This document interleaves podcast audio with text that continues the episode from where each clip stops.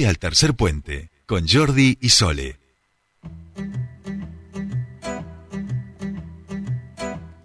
Seguimos aquí en Tercer Puente, 8 y 8 minutos y 8 segundos en toda la República Argentina. Bueno, 8 y 7, 8 y 7. 8 y 7, ahí Ese va. número siempre nos gusta. Bueno, como habíamos anunciado al comienzo del programa, en nuestro espacio de entrevistas en el día de hoy vamos a charlar con Ana Pechen, ex vicegobernadora de la provincia, ex vicerrectora, doctora, también alguien del academicismo y de la política. Y teníamos muchas ganas, desde hace unas semanas que lo veníamos hablando sí. con Sole, este, para charlar de todos estos temas, desde lo local a lo internacional, que me parece que su mirada siempre este, nos aporta muchísimas cosas. Ana Pechen, muy buenos días. La saludan Soledad Britapaja y Jordi Aguiar. Bienvenida a Tercer Puente.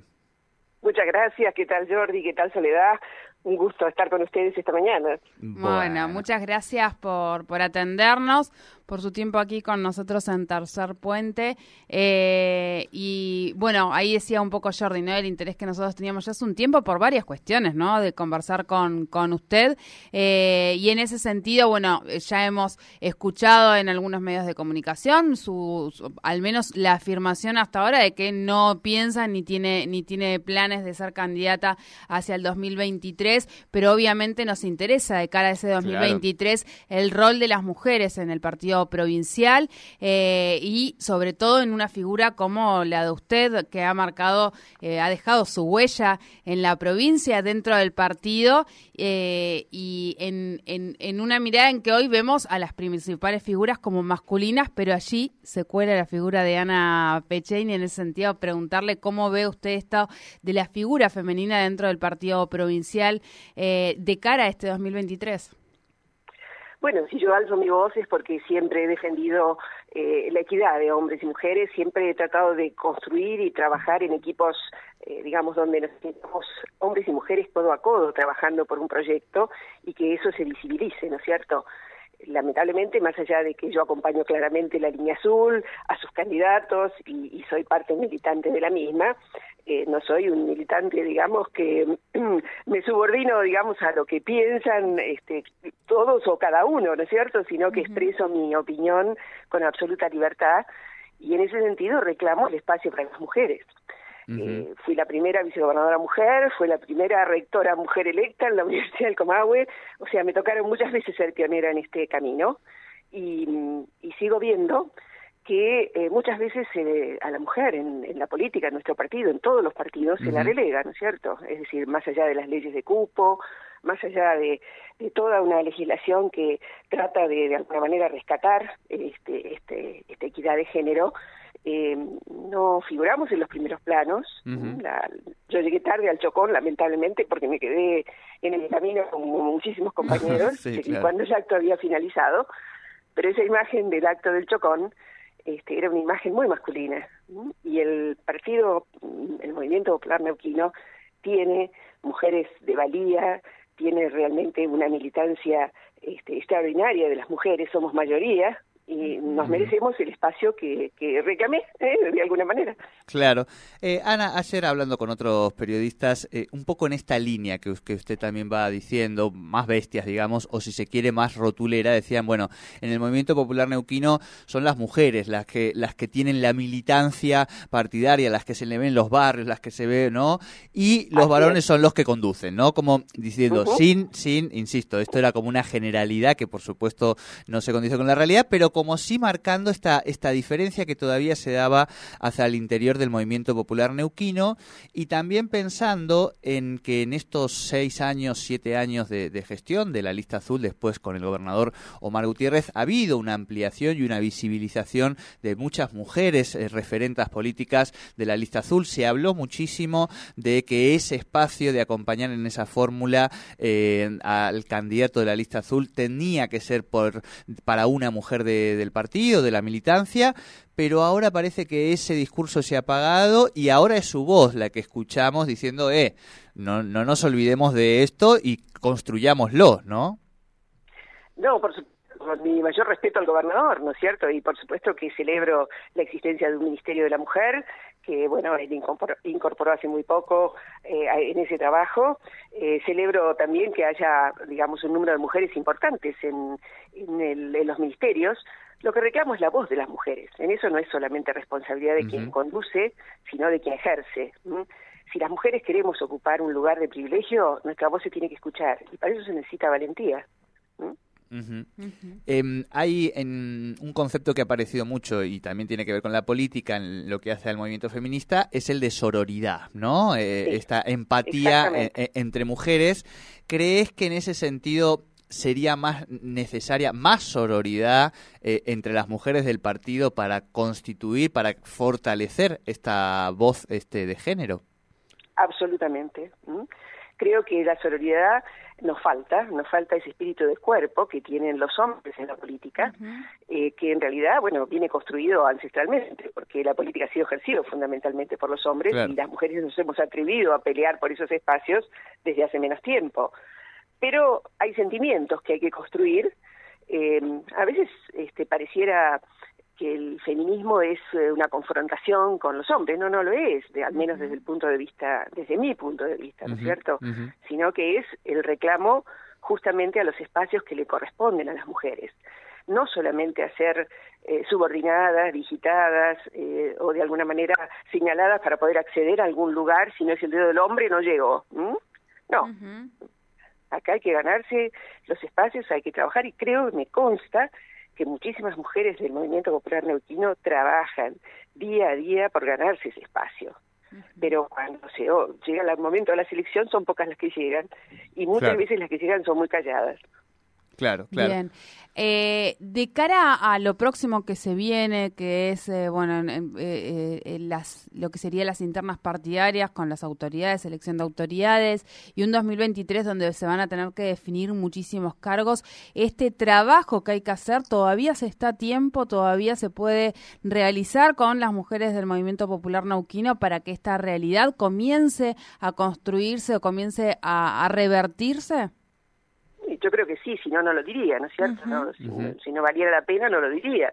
Estamos en pleno espacio de construcción, creo firmemente que, como lo decía ayer, eh, digamos, al menos la vicegobernación debe estar ocupada por mujeres en todas las fórmulas y también, ¿por qué no?, una candidatura a gobernador, eh, a gobernadora. Eh, yo digo que realmente me simpatiza y veo el accionar de Arabela Carreras este, y en la provincia de Río Negro, eh, y, bueno, eh, ¿por qué no? En, en, otras provincias, en Neuquén, eh, tenemos una historia muy larga de gobernadoras, de gobernadores hombres. Eh, también deberíamos tener de gobernadoras mujeres. En el norte hay algunas, en el sur también. Entonces es un anhelo, no es un, no es una, un anhelo personal. Estoy, Cuando estoy hablando no estoy diciendo que quiero ser gobernadora de ninguna manera, como alguien interpretó. Estoy diciendo que es espacio que también debemos construir para que alguna mujer llegue en algún momento.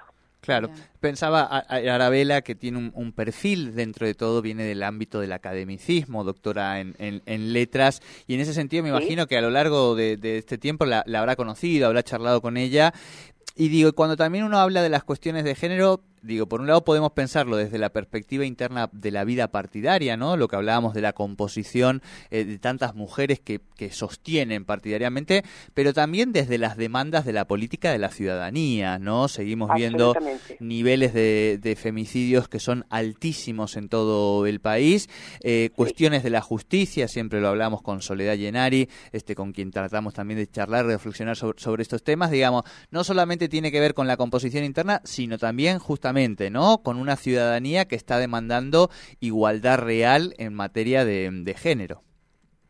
Por supuesto. Eh, bueno, ustedes la nombraron a Soledad. Es decir, o sea, ella también es una batalladora en este tema de la justicia y no siempre es absolutamente entendido lo, el rol que pretende desarrollar. Entonces, me parece que todavía nos falta en la práctica eh, poner a funcionar todo aquello que declamamos desde el discurso. Es decir, hay una práctica todavía que no se condice ni con el discurso ni con las leyes. Claro, claro. Ana, queríamos también aprovechar eh, ya la charla con usted eh, para preguntar un poco más, una cuestión más, más particular que hace, por supuesto, las elecciones de la Universidad Nacional del Comahue, de la que fue rectora nuestra querida universidad, que hoy se encuentra en este segundo día, una reflexión sobre este proceso y sobre la vida académica de nuestra universidad provincial, bueno, nacional pero provincial, vamos a decir en el corazón, ¿no? bueno, o hasta el 71, claro, regional, tal cual, tal cual. Regional, ¿eh? Es decir, bueno, ustedes saben que es eh, mi primer amor, obviamente, la Universidad Nacional del Comahue, y mm, yo anhelo, digamos, que estas elecciones finalicen hoy eh, gratamente, ¿no es cierto?, con una alta participación. Eh, hay obviamente un balotaje, no solamente a nivel de rectorado, sino en algunas facultades. Eh, hay hombres y mujeres eh, que están postulados para conducir eh, a nivel de, de, decanos, a nivel de, de, rectorado también, digamos, en, en ambos casos las fórmulas tienen hombres y mujeres. Creo que eso hace tiempo que en la universidad se vive de esa manera. Es decir, eh, cuando yo fui rectora, eh, solamente habíamos cinco mujeres sobre 33 universidades. Hoy hemos avanzado un poco más, porque esta realidad de la política se da también en la academia, se da también en la economía, se da en todo, ¿no? Es decir, no es que solamente la política está afectada por el machismo.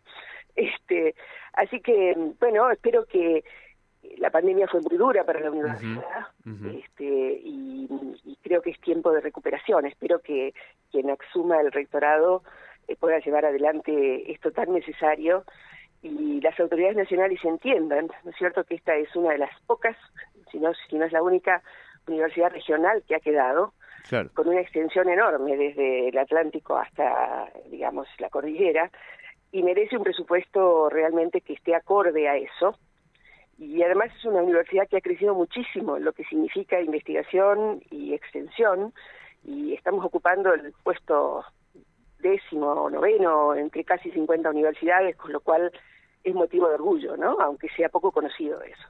Tal cual, tal cual. Eh, bueno, Ana Pechen, eh, nos van llegando muchos mensajes, saludos, por supuesto, para, para usted, pues, reconocimiento justamente eh, desde los dos lados, desde el académico y desde el político. Nos quedamos con preguntitas varias que tienen que ver más con lo social, con la humanidad. Hay un texto de María Esperanza Casulo que salió este fin de semana que se titula ¿Quién podrá reunirnos? ¿no? En relación a la, a la pérdida de, del sentido de lo colectivo de lo comunitario. Vemos que la solidaridad. Claro, vemos que la que la democracia tiene voces cada vez más disonantes desde adentro de la democracia, muy críticas, digamos, ¿no? Que no se está llegando, eh, bueno, todas las complejidades, salir de una pandemia, la guerra, un mundo que, que, que, está muy intensificado. La Argentina es quizás su mejor alumno de esta, de esta convulsión, sí. pero sí una mínima reflexión, Ana, sobre este tiempo que nos está tocando vivir y hacia dónde vamos, ¿no? O hacia dónde tendríamos que ir en todo caso. Bueno, yo creo realmente que la pandemia más grave que tenemos es la de la violencia, ¿no? Es decir, más allá de lo que significó el COVID, para lo cual hay vacunas, para la violencia no. Para la violencia tiene que haber realmente un diseño social y un reencontrarnos, eh, como dice Casulo. Eh, me parece que Argentina fue conocida y, lo que yo he viajado por el mundo siempre me he sentido eh, muy feliz de que nos reconozcan por ser amigables, por ser cordiales, por ser educados. Y, y, bueno, creo que hay que recuperar esa Argentina, ¿no es cierto? Una Argentina del respeto, una Argentina de la convivencia armónica. Eh, yo me permito hablar del movimiento popular neuquino cuando, cuando digo estas cosas también, porque uh -huh. luego de 60 años de historia, 61, eh, si bien hemos tenido diferencias internas y políticas, hemos podido transitar el mismo camino. ¿sí? Yo espero que los partidos políticos puedan resolver sus diferencias en internas, en discusiones o como mejor quieran, pero que se muestren unidos, porque sin una política eh, clara y un ejercicio de la misma es imposible sostener la democracia. Y para tener una vida como la que todos anhelamos es fundamental fortalecer la, la democracia, las instituciones, la participación de los ciudadanos, pero por sobre todas las cosas, educar en la paz, en la convivencia, en la armonía, cosa que se debe hacer fuertemente desde el sistema educativo y obviamente desde la casa. Bueno. Bueno, Ana Pechen, le agradecemos muchísimo esta charla con, con, Tercer Puente y bueno, y en un tiempito seguro que tratamos de, de, reeditarla, esperemos que no con tanto frío como está haciendo en estos días. Bueno, muchísimas Un abrazo para ustedes y un cariño grande para toda la audiencia. Muchísimas gracias, hasta siempre. Hablábamos con Ana Pechen.